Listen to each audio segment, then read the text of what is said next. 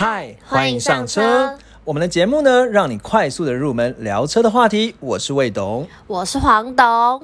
魏是伪装的魏，代表其实没有很懂，也可以对答如流。谎是说谎的谎。就算只有机车钥匙，却好像越车无数。好，黄董呢？我们今天就接续呃上一上一期的话题来来继续讲那个 Land Rover 的 Defender 的这款车哦。对，那 Defender 呢？上一期呢，其实我们也有讲到说 Defender 它就 Land Rover 其实主要在介绍 Land Rover 这个品牌怎么产生出车来嘛，怎么生产出的 Defender，然后从呃第一代、第二代、第三代到后来呃做出了这个所谓的 Defender 的这个经典的车款。对，而且今年呃去年年底 Defender 其实才刚出，所以。其实我们还蛮搭上这个热潮的，对，就就是因为其实我们也是因为看到广告也是一直在打，然后我自己看到那广告也蛮觉得蛮心动的。对，不知道大家有没有听我们上一集，然后有去看那个我们说那个 Defender 它的那个宣传短片？对啊，其实只要去搜 YouTube 搜寻那个 Land Rover Defender 就可以看到。那我觉得它比较是呃，它并不在介绍什么性能，它就是有一种故事性的感觉，传承的概念。那其实因为我觉得这种所谓的经典车款，它都非常在意传承的概念了，就是因为毕竟很多。人就是喜欢的车叫所谓的情怀，他可能就是为了说，哎，我今天就是欣赏这个品牌，然后觉得说它有自己的历史啊，这些故事，所以就因此更认同这个品牌。对，而且我们其实上一集也有提到，就是 Defender 其实是成型。承袭 Land Rover 它它的设计，对，就是一脉相承这样子，对对对，所以可以说是 Land Rover 蛮经典的款式。对，不过上一集啊，其实有我觉得两个地方有讲错，要稍微这边修正一下。嗯，第一件事情是那个就是最最新的这个所谓应该说最新的这 Defender，它是在那个德国的法兰克福车展，在二零一九年九月的时候呃的亮相，那不不是在那个阿姆斯特丹。对，那这是我那时候法兰克福对那时候讲德国法兰克福。对，那其实这讲错我就会更正在那个节目。的上面描述栏的地方，大家可以看到。对对，然后另外一件事情是，那时候有讲到说，Land Rover 呢，它车款呢只有六款车。嗯，对。那实际上呢，我今天查了之后，如果以台湾市面上的车，在台湾 Land Rover 门市可以销售的车，其实应该算是七款车。哦。对，所以这边我觉得还是要稍微修正一下，不然你跟人家嘴的时候被嘴错了，这嘴错了没被人家打脸，那可能我们就是有责任在。对对对。所以有继续追踪我们节目呢，就可以听到更新更新。但我们尽量避免讲错。了，对，那这是可能之前查资料没有查好的地方哦。那我觉得大概讲一下，就是说 Land Rover 的车，Land Rover 的车型呢，它其实会分成目前就是三大三大主线。嗯，那一个呢就是所谓的 Range Rover，算是呃 Land Rover 里面比较贵一点，对，就是精品路线的品牌这样子。对，那另外一个呢叫所谓的 Discovery。那 Discovery 呢？它其实算是 Land Rover 比较入门的款式。呃，其实我觉得它算是强调的是多元。网络上查的啦。他说讲只要只要您只要讲多元，对不对？好，他强调的是多元的特性。嗯。那其实我我认为啦，就是它应该是认认认定是在多功能啊。嗯。好，就是它比较多功能。那另外一个就是 Defender，就是我们这一今天讲的这一主要这一款车哦。嗯。那 Defender 其实强调就是越野。就它就是硬汉风，对对对，所以呃，我觉得说如果拿拿一个东西比喻的话，那可能呢所谓的 Discovery 呢就很像是那种呃 iPhone，对，就比如说 iPhone 十二，那所谓的那个 Range Rover 呢就是 iPhone 十二 Pro，对，十二 Pro 这样子，对，那所以它就是有再分了两个。那至于那个 Defender 什么，就是装了保护壳的 iPhone，装了犀牛盾的，我们没有接到它也可以不能讲那个什么盾，不能特别，我就讲保护壳好了，对。对。保护壳的这个这个的的的 iPhone 啊，那如果如果再讲 Range，那再来有一个东西可以再学一下，就是说在 Land Rover 里的车款里面哦，它只要有一个 Sport 这个字的话，其实代表是比较入门的意思。哦。对，原来。对，比如说 Range Rover，Range Rover 的价钱四百一十三万，这是入门价。对，但是 Range Range Rover Sport 三百六十七万起这样子，所以有个 Sport 就比较入门。那 Discovery 呢，三百四十七万，嗯，对，那 Discovery Sport 一百九十九万，嗯嗯，对，所以加个 Sport 就是入门。所以不要看到 Sport 以为它是，因为很多车它只要加个 Sport 是比较厉害，厉害，但他们不一样，对，它是要相反，Sport 是比较入门的，对对对，那这个可以稍微学一下这样子，对，那但是其实我觉得说，虽然说入门这件事情，它也不是说真的就很烂，你知道为什么吗？为什么？因为其实你还记得我们之前不是在那个呃宾士的 C Class 的时候有讲过，说哪些有它就这宾士的第二集啦，啊宾士 C Class 的第二集有讲到说什么英国的那个交友网站来统计说到底哪些车站在旁边有吸引力？那第一名是 C Class，对不对？第二名就是那个 Land Rover 的 Sport。对，所以其实有 sports 不一定代表烂，对它其实是英在英国呢还是非常有吸引力的。嗯，对对对。好，那那个至于排名的部分，其实在我们那个真的第几集啊？我刚刚一时忘记。好，那应该是第呃自己去看好了，第十二集的样子啊。嗯嗯嗯。对，那。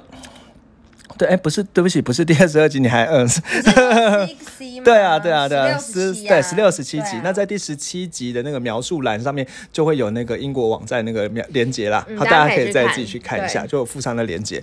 好，然后呢，在这节目开始之前呢，我觉得还是一样，就感谢大家订阅，因为我们发现，其实在今天呢，就是也有呃我们的听众就是给我们打了一大片的回馈，对啊，就是非常感动，对对对，那他就觉得说，就是我们跟他讲一讲之后，他就可以去嘴他的同事，而且他同事还也有一起。来听，对他真的有去揪同事来听，我觉得这是很感动，很谢谢。那我们还是要感谢这位 Nick，对他说他只要我们提到 Nick 的话，他同事就会知道他。而且就是我们之前有讲嘛，Focus Active 的准车主。对对对对对。然后呢，再来就是其实我们呃，我觉得蛮有趣的是，我们这说我们的 IG 呢互动，然后后来我们在 IG 上呢，其实我们有办了一些小小的投票啊什么，然后大家对我发现大家其实都很厉害，对，我们问什么几乎都答对。对，比如说我们就先考大家说，哎，那这个 Land Rover 是哪一国的？就百分之百。而且我我们要自爆，就其实我们一开始以为 Land Rover 是美国的车，我们是去赏车的时候，因为我们 之前有偷偷透露嘛，我们有去赏那个 Land Rover 有一个系列就是。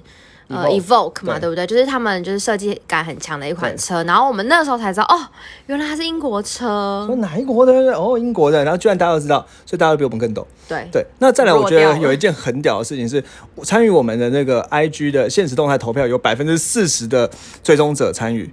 对，这些我觉得很高哎，算是蛮高的嘛？八个人啦，不过因为不因为我们就是二十个，但是其实你知道我们现在已经二十一个，就是在我们中间这一这这一次宣传我们的 IG 就搜寻未懂车，就可以看到我们真的多了一个追踪者二十二十一个，所以我们现在目前往三十大关迈进。好，我觉得不要再讲废话，我们继续，不然大家讨厌我们。介绍我们对，大家要讨厌我们，我们要自嗨，这样不好。对，好，那今天讲 Defender 呢，其实主要是一样是针对这个 Defender 的一些呃一些数据啊，人家就是呃说说它的哪些好的地方啊，性能啊。然后是一些特色，但是当然还是有一个点，就是我们会讲它的通病或者它不好的地方，因为我觉得我们这样子才能让大家更全面的了解。对，然后你可以就是嘴一台车，不然人家以为你是业务，怎么都在卖车，怎么都在讲它好的地方。对 对，这样子就会有点失真哦。好，那我们回来讲这个 Defender。那我们知道说 Defender 呢是在二零一九年的法兰克福九月的法兰克福车展亮相了之后呢，在二零二零年的年底的时候，终于在台湾上市了。嗯，它叫所谓的 New Defender 了，就是 New Defender 第二代。那因为它是这所谓的传呃。传承的车哦，所以它有很多原本这个第一代 Defender 有的特性，好，那全全部都加在这个新的 Defender 上面哦。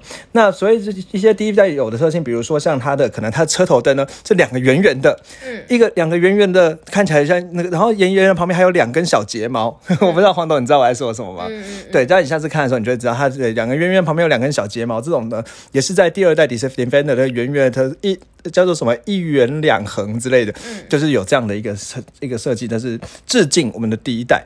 那另外呢，还有一个特别的致敬呢，是比如说它车顶呢，车顶棚上面有侧车车的顶棚上面有小窗户，不是天窗哦，是在旁边有侧面的小窗户。好，那这个我觉得有一点难形容了。你可以想象，就是说，一般不是车的，比如说左右两边有车窗吗？嗯，那左右两边车窗在靠近车贴车顶的那个转角的地方还有小窗户。哦，是。对，那它是致敬。他说这样子看起来空间感比较大一点。对，那就是因为可能在里面越野嘛，有可能看可以看到从看上面看一下树啊什么之类的。对，那这也是它一个特别的地方了。那另外比如说像它车后面有一个备胎，一个很大的备胎，那这也是它更致敬，就是因为其实现在很多车根本不太会需要用到备胎，因为只要叫道路救援就好，不用自己换备胎，可能也没有人会换备胎了。对，那另外呢，其实我觉得还有一个特别地方是，一般我们修旅车的后车厢的门是怎么开的？黄董，就往上开，对，往上开。嗯，但是这个车是怎么样？是像一般开门一样，对，左右开的，对，那这也是像传统的致敬第一代嘛，对，致敬前前一代 Defender。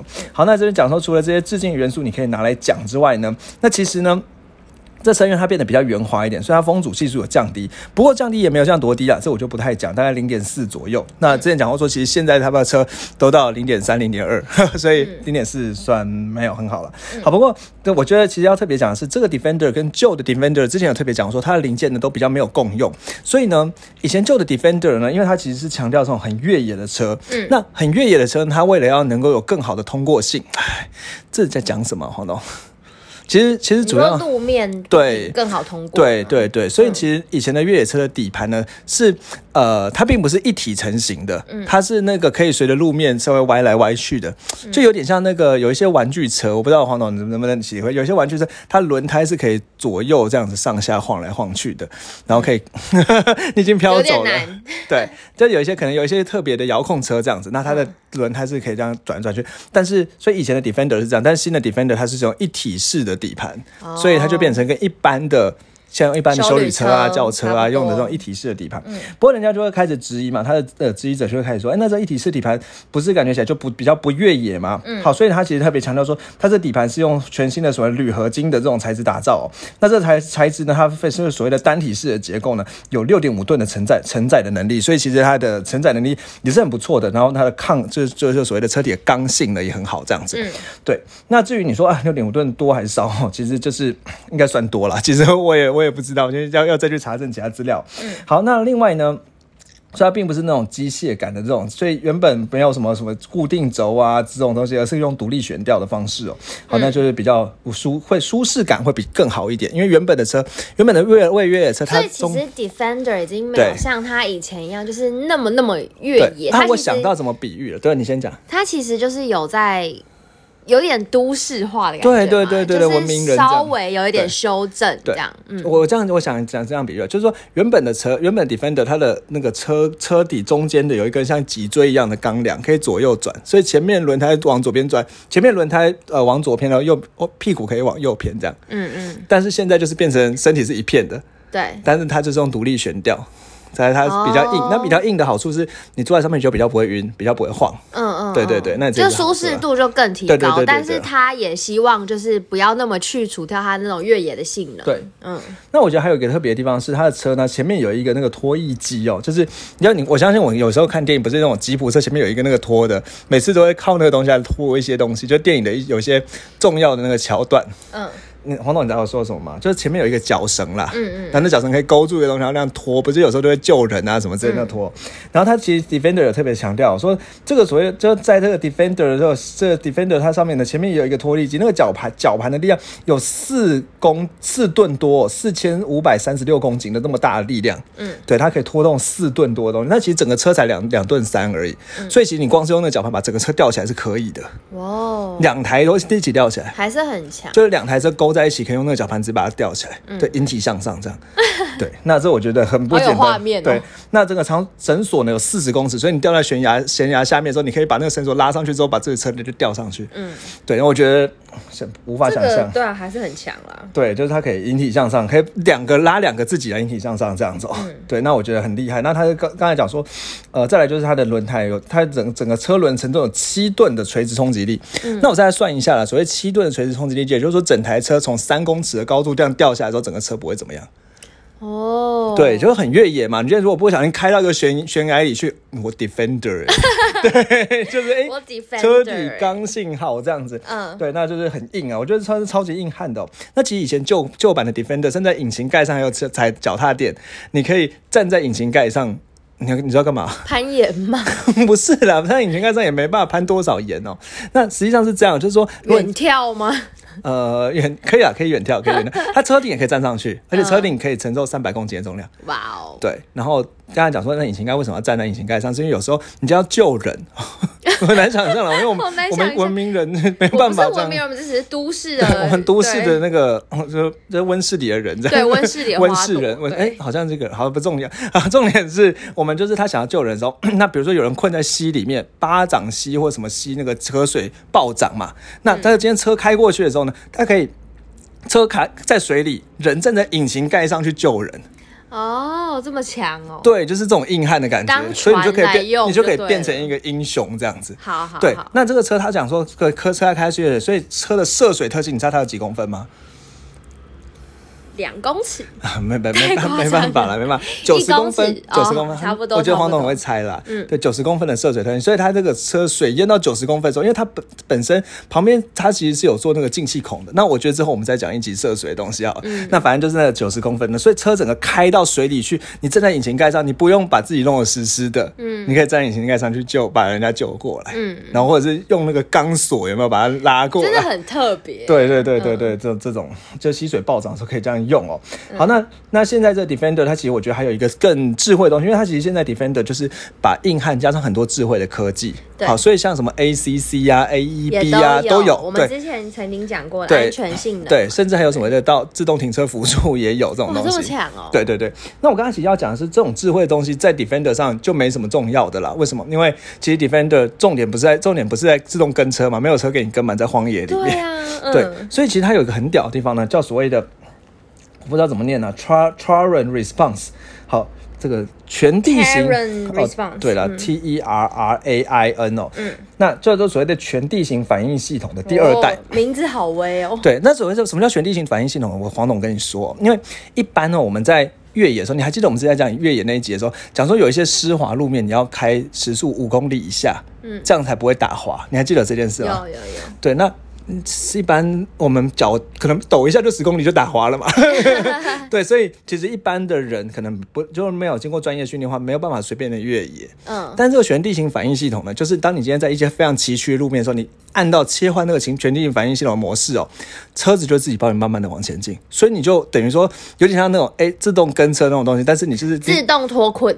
对，自动往前走，然后你只要控制方向盘就好了。嗯，然后车就会一直往前走，一直往，它会自动去感测那个地的滑的程度来控制车速。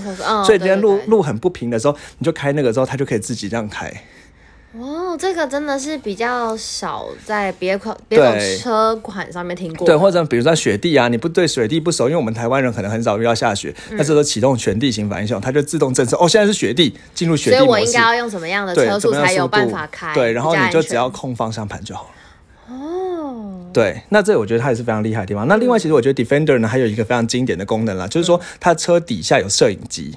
嗯，对，那车底下摄影机的好处就是说，你今天它有一个车底通透模式，你按下去之后呢，你可以直接看到车底下有哪些石头，哪些地方有石头啊什么的，然后就可以轻易的，就是不会可能不会被石头卡到或刮到这样子。不过讲到车底哦，它的车高啊也有二十九公分。当然喽，对，那其实我你还记得黄豆，你还记得我们之前讲说几公分以上就是叫可以越野？二十吗？对，二十公分以上就是可以做一般的越野。嗯，它有二十九公分。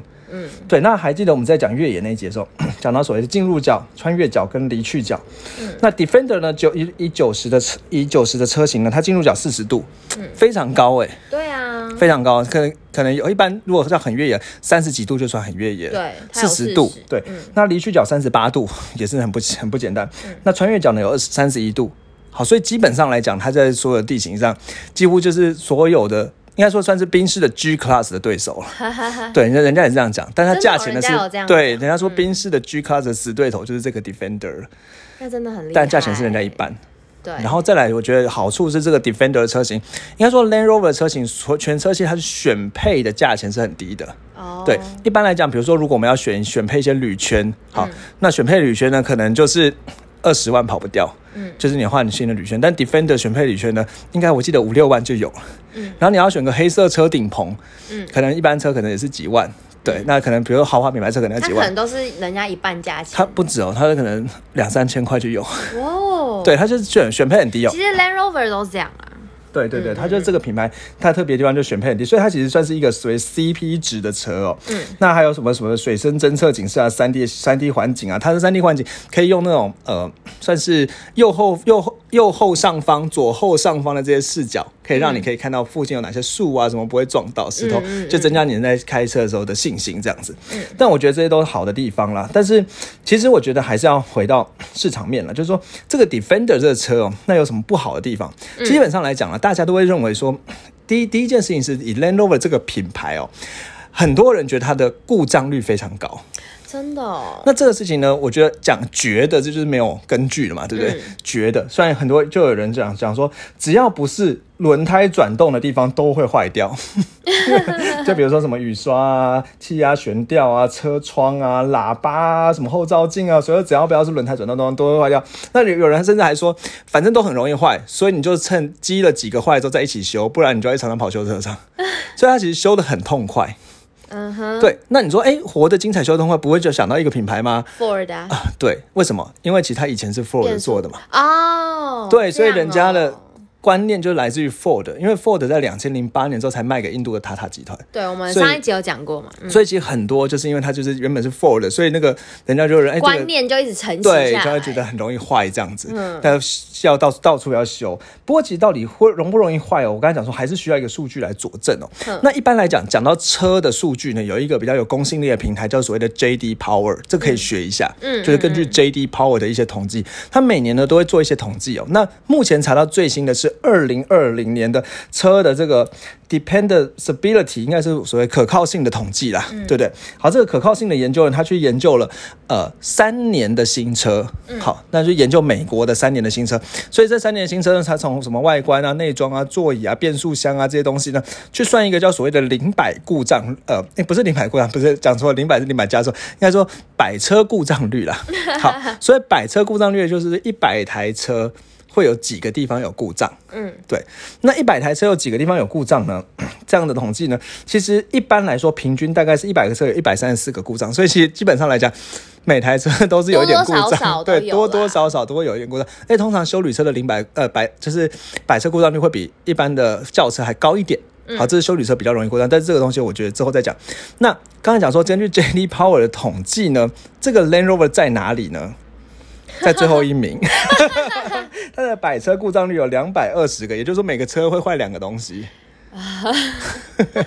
飞到笑，这个真的是有一点尴尬了，对不对？好，那所以刚才讲说，其实这个。百车故障，但是它的统计是说购入三年的车，所以以二零二零年车是它其实是二零一七年生产的车，嗯，到二零二零年这这这段时间之内，那其实如果你这样讲话，有一个第一个我们可以稍微比较宽限的地方，是因为毕竟这个 New Defender 是二零二零年才出的，不会在这统计里面，因为有可能它刚好二零一七年那一个就比较晒，对，对，而且其实像 Evoque 之前变速箱有很多问题，这个再讲，或者是 如果就像我们之前讲那个 Ford Focus，对，啊如果我们这个时候，他刚好统计的是什么？二零二零零八吗？还是反正有他 PS 变速箱那一代，一四年也可能他也会冲高。对啊，对啊，对啊，所以一五年、一六年不一定啦。对。不过，如果以 JD Power 统计，大家还是会相信的。那讲说二零二零年百车故障呢，它是看最新最近三购新车购入第三年内的可靠度调查，所以就是看二零一七年的车，然后那白色故障率 Land Rover 有两百二十个。好，这是 打打实的数据给你啊，这也没办法嘛。那我觉得还是讲一下了。那呃，第一名是我们比较一般不台湾没有的车，那第二名就是 Lexus 白色故障率刚好一百。稳稳的，还蛮厉害的。嗯，那第四名是 Porsche，好一百零四这样子。那第五名是 Toyota，对，然后。再来，我们可能很想知道的，B N W 在哪呢？在第七名这样子。嗯，好，然后呢，在 Ford 是第九名。好，所以其实 Ford 是有起来，好，其实有起来了。好，那这个是这个东西，你就直接搜寻那个 J D Power 二零二零，好，V D S 叫什么 Vehicle Dependability Study，好，就可以看到那个图表。那我觉得这样讲可以了。好，那最后呢，再讲，所以它其实很容易坏啊，这也是真的。好，那再来就是说，呃，品牌忠诚度的部分呢？其实差强人意。好，就是一样，J D Power 有二零二零年的车车的品牌忠诚度的统计啊。第一名是 Lexus，好，那就是有四十八，四十八趴的忠诚度。第二名宾士四十七点八趴忠诚度，第三名 B N W 四十五点一趴忠诚度，都是我们一般讲的豪华品牌车。那 Land Rover 呢，它不上不下，在第第六名，好在第六名，不错了。对，那输欧欧迪一名，不过他赢了后面下面还有像 Volvo 这样的车，或者像 Infinity，像 Jaguar。好，所以大家在中间的位置。好，这个当然让大家知道说，哎，所以他的车呢，到底品牌有没有？到底车的品牌忠诚度怎么样？或者到底故故障率怎么样呢？呃，有一些数字可以让你参考。不过你也不用太担心，你知道为什么吗？为什么？因为其实他们也知道这件事情。所以呢，如果你今天去买一台 Land Rover 的车的时候，他会跟你讲，前三年不限里程、不限次数，免费脱掉。你干嘛有点尴尬？对，有点好笑。没有，我觉得这就是互补嘛。那你当然，你今天就是他说不限不限地方哦，所以你今天真的是凹多到一个月的地方，那给你还是要免费去帮他免费去而且重点是他不止免费掉，怎么样？免费修吗？呃，我不知道会不会免，这个可能就是看那个保固弄的怎么样了。对，但是 我觉得他有一点很有趣的是，他还会给你那个交通费，所以帮你掉了之后让你回去这样子。对。那这是它有的一个特点不限里程、不限公里数的维修这样子，那它甚至要补贴交通费给你。好，所以主要就是这样。然后你想要活得很精彩，你也不用担心修得很快，因为这三年内呢，但人家说那过了三年呢，我不知道，百车故障率两百二十个就出来。对，那这是一个的确会让人觉得可能会需要考虑的地方哦。那我觉得另外一个需要，我觉得另外一个讲到 Land Rover 这个品牌，我觉得还有个很有趣的地方是，它的这个车的型号跟马车的马力数呢是直接对在一起的。怎么说呢？比如说我们讲说呢，它在这个 Defender 呢，它有出两款，一款呢是叫做 D 二五零。好，那 D 二五零呢是两。呃，它刚讲它价钱是两百六十七万，那它就是两百四十九匹马力，D 二五零就是两百四十九匹马力。那另外一款叫 P 三百呢，它就是三百匹马力。嗯，对，然后它价钱是呃三百万，刚好三百万。就是之前讲过嘛，有一个一个说法就是豪华品牌一一马一匹马力一百一万块，对，差不多就是这概念。好，那不过这两款车我觉得有个很神秘的地方哦。讲到黄总，你讲你知道讲到 D 和讲到 P 有什么感觉吗？柴油什么之类的吗？你很专业，非常，只要低的就是柴油。对对，低的就是柴油。那当然有些，比如说像宾士，它可能是三五零 D 低就是柴油的意思。它这个低三二五零就是柴油的二五两百五十匹马力。对，那如果汽油的话，像宾士是写 I 啦。对，不过这边是用 P。好，不过就是一个，Land Rover 是用 P，对，Land Rover 是用 P，所以它的一个是柴油版，一个是汽油版这样。那我觉得很吊诡的是，你说 P D 二五零好吗？它有两百五十匹马力，但是人家 P 三百是三百匹马力耶，对不对？嗯。但是你反过来看，它的扭力又反过来了，柴油的五十七公五十七牛顿米米的，啊，你看大概五十七公斤的马的扭力，但是汽油只有四十公斤的扭力，所以柴油的扭力更大。哦。你有发现这些神秘的事吗？嗯嗯嗯嗯，对。那实际上呢，如果这是经经过，就之前听过一些专业的车评在试车的时候，如果你真的是很想要越野的话，那建议你选的是柴油版的，就是那个 D 二五零的。嗯，因为扭力大的话，你在低速的时候，你才能够有更强的脱困的能力。哦，对，因为马力是之前讲，马力其实是在讲高速的时候，你再继续往前这样加上去嘛。但是其实如果你真的要越野的话，其实应该要选择是柴油版的。嗯，好，那这是一个题外话。的。嗯，mega，对对对，那大大家可以试试看了。那至于呃，实际上开起来怎么样的感觉，我觉得还是要实际上去试车了。那我觉得还有一个很有趣的地方是，黄总你知道吗？在在的 Land Rover 车型里面还有冰箱。哦，对，因为它然后它每一个位置上都有很多 USB 孔，它很贴心哎。对，就是让现代的文明人还可以去 outdoor。把自己想要冰的啤酒啊什么放在里面，然后手机都插的满满的。它其实真的有很多很任性的设计。对，我真的，我们不是说之前就是有就是试乘过那个 Land Rover 的 Evoque，虽然不是 Defender，但可是你真的就会觉得你跟你一般我们平常常见的品牌试起来的感觉真的不一样。对，但是它隔音效果我觉得很好。我自己觉得，其实 Land Rover 的车型隔音效果是在中上这可能也是高标的，我觉得是豪华品牌里面的高标。嗯，对对对，然后整个车的动力也非常的有。对对，好，那我想我们今天节目呢就到这里了。对啊，希望大家会喜欢哦。这也是我们介绍比较特别的一个车款，我觉得，而且蛮新的。对对对，那再来就是最后呢，你可以拿我们今天讲的东西去唬烂人家，或者是跟朋友带带朋友去试车中呢，跟同事讲一下也行。对啊，然后或者是试车之前呢，可以去跟业务过招的时候，你会比较说，哎，那那个什么是不是有怎么样之类的？对啊，对啊。可是你们那个品牌忠诚度好像不太好哦，你们故障率好像有点高哦。对，那现在怎么看呢？这样子，对。然后，可是我看那个 D J D Power 的数据，哇，二零二零不敢怠慢你。对，他就觉得你真的是来踢馆，被轰出去。对，然后可以，所以可以跟朋友炫耀一下这个你学到的知识。跟朋友分享。对对。然后再来呢，就是如果我们也会把一些节目中讲到的照片，虽然还没有更新啦。放在我们的 IG 上，可以搜寻未懂车，时不时还会出一点互动。对，比如说欢迎大家来跟我们玩。最近喜欢玩的就是，比如拍一个车的内装，然后考考大家说这是哪一款其实我们平常也蛮爱这样玩。对对对，所以有时候黄总就会传一张照片给我说，你看立刻考哪一张，或者是可能拍一个拍个车尾门。对对啊。然后最后一件事情就是，还是十分感谢我们的。五颗星又多了一个。对，再麻烦大家帮我们 Apple Podcast 评价刷起来。对，好，好，谢谢大家。那我们今天的内容就到这边喽，谢谢大家，拜拜，拜拜。